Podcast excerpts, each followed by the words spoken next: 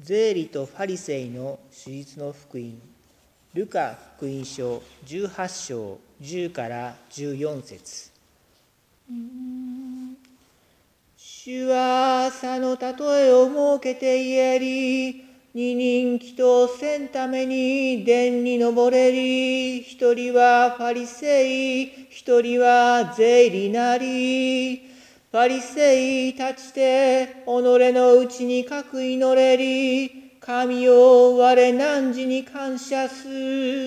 我他人の残酷不義寛因なるごとく、あるいはこの税理のごとくならざるをもってなり、我人なぬかに再び物意味し、およそ売るところの十分の逸を捧ぐと、税理は遠く立ちて、あえて目を上げて天を仰がず、すなわち胸を打ちて言えり、神を我罪人を憐れめと、我何らに次ぐこの人はかの人よりは義とせられて家に帰れり、けだし、およそ自ら高くする者は低くせられ、自ら低くする者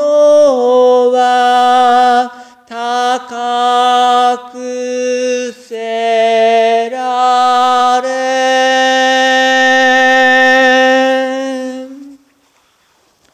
主よ、光栄は何時に帰し、光栄は何時に帰す。憐れめよはギリシャ語でレイソンと言います。この語頭は油、エレアと同じで、創価においてその憐れみは世々にあればなりと繰り返し歌うことから、ポリエレイと呼ばれる祈祷のことを日本正教会では多油祭と訳していることからも伺い知ることができます。油の用途は実に多岐にわたるものであります。燃やして明かりとし暖を取る。そして非常に栄養のある食べ物であり味付け香り付けに使われまた油につけて保存効果を得ます。また薬草を溶かし込んで薬としたり薬そのものとしても使われました。さらに顔料を溶いて絵の具としたり汚れを落としたりするのに用います。また道具類の潤滑剤としてなくてはならぬものです。古来イスラエルでは王が即位する時に頭からたっぷりと油を注いでその印としましたし今でも司祭が祭服を身につける際には神がその恩寵をその司祭に流すこと芳しき油が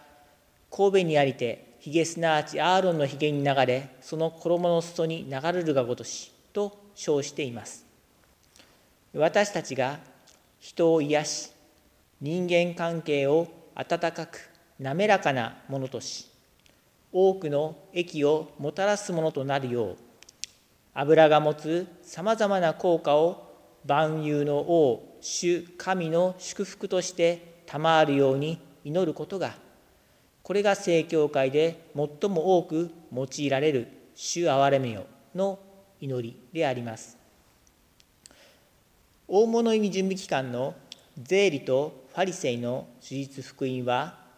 多くの言葉をもって自分が満ち足りていることに感謝の祈りを捧げたファリセイいわゆる熱心な信仰者とおずおずと一言「主憐れめよ」と祈った税理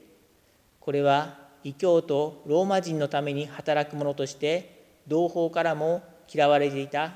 ものですがこの2人を例に挙げ神が義とするのはこの税理であるとクリストスが教えた箇所です。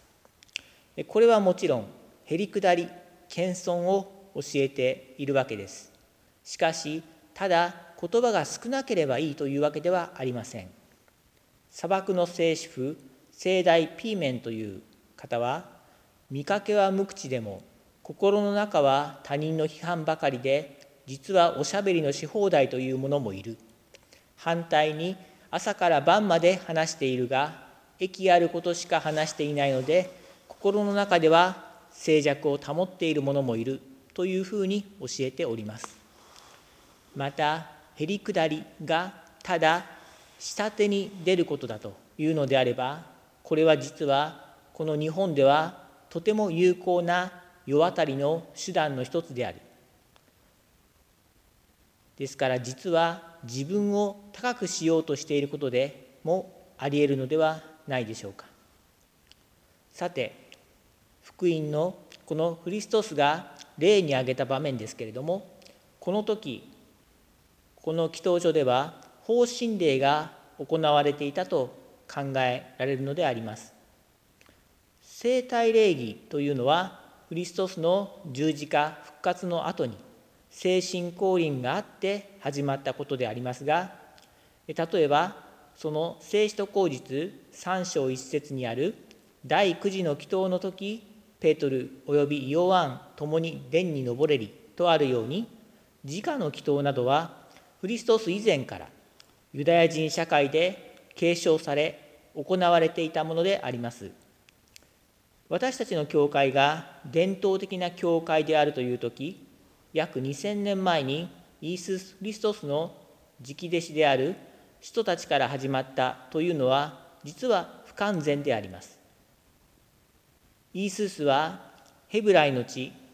これは現在パレスチナと呼ばれ争いの絶えないところでありますがこのヘブライの地にユダヤ人としてお生まれになった。ユダヤ人たちには唯一まことの神への信仰がずっとあり人々は神殿や街道に参祷して法神礼に参加していました。法神礼では聖詠が歌われ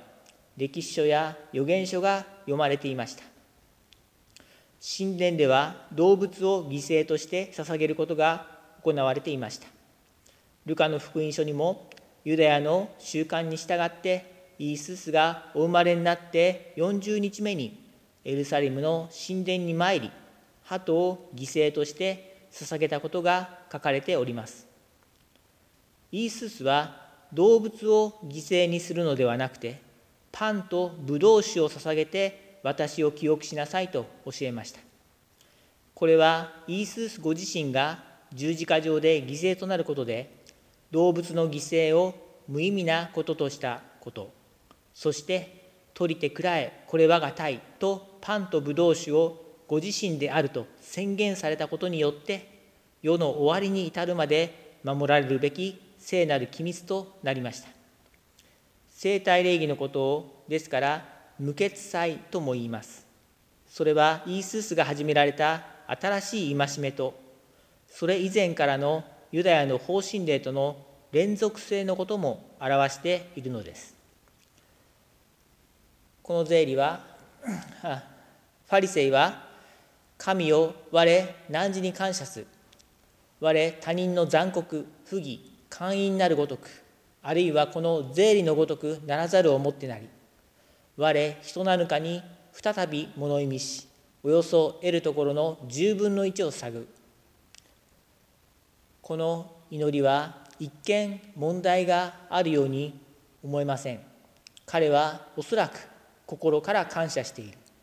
正しい生活をし義務を果たし信徒として申し分ないように思えます。しかしこの時方針令が行われていた。彼は聞いていなかったのであります。税理の祈りがとても短いのは彼が聞いていたから。と言われます。方針令に集中し人の話を注意深く聞く者が相づちを打つかのように神を我罪人を憐れみたまえと祈ったのであります。ファリセイの祈りは人の話をろくに聞こうとせずに急いで自分のことを話し始める人のようでした。クリストスは一つにはこのことを指して自分を高くする者高慢なものであると言われたのです。旧約聖書において主なる神はしばしば聞けという言葉で人々に語り出します。私たちの罪は第一に聞かない耳を傾けないということです。私たちはこのファリセイのように聞いていないのではないでしょうか。自分の正しさ自分の正義自分の善意自分の優しさしか見ていません。ですからあいつが悪い。あいつさえいなくなれば全て良くなるといった一方的な世界観しかありません。人類の歴史はそのような過ちに満ちております。正義のために婿の民の上に大量の爆弾が落とされ想像力を欠いた善意によって多くの人が傷つけられてきました。あるいは信仰の名のもとに自分たちと同じようにしないというだけの人たちを迫害し虐殺して恥じなかった。決して遠い過去の話ではありません。私たちもおそらく正しい生活をしていると思っています。貪欲でもなくみたらなことは嫌いで人助けだってするでしょう。神に感謝しこうして頻繁に教会に来て生体礼儀に立っています。しかしそれだけではこのファリセイともまた例えば身分や人種の違う人々を当然のように差別し搾取してきた普通の人々と何も違わないかもしれません。謙遜。修道士と呼ばれる人たちに特に謙遜が見られるのは彼らが特に強く神を求め常に聞こうと耳を澄ましているからであると言えます。謙遜を求めるというよりは神を強く求める時人は謙遜にならざるを得ないという方が正しいのではないでしょうか。神を求めるというのはただ自分が自分が神様神様ということではなくてまずは心を落ち着かせ神のおっしゃることを聞き漏らすまい神が創造されたすべての人々この世界が映し出す神の身旨を見逃すまいと注意することであります。主憐れめよというとても短い言葉の中に多くの意味知らせがあるようにこの神が作られた世界には私の知らないことがたくさんある。神様それを私に教えてください。あなたの身旨を教えてくださいという態度が謙遜であります。自分の信仰を誇る余裕などそこには残っていないのではないでしょうか。そしてこの例え話にはすぐにわかるポイントもありました。ファリセイの祈りは私は他の人のようではないと。私はこの税理のようではないと。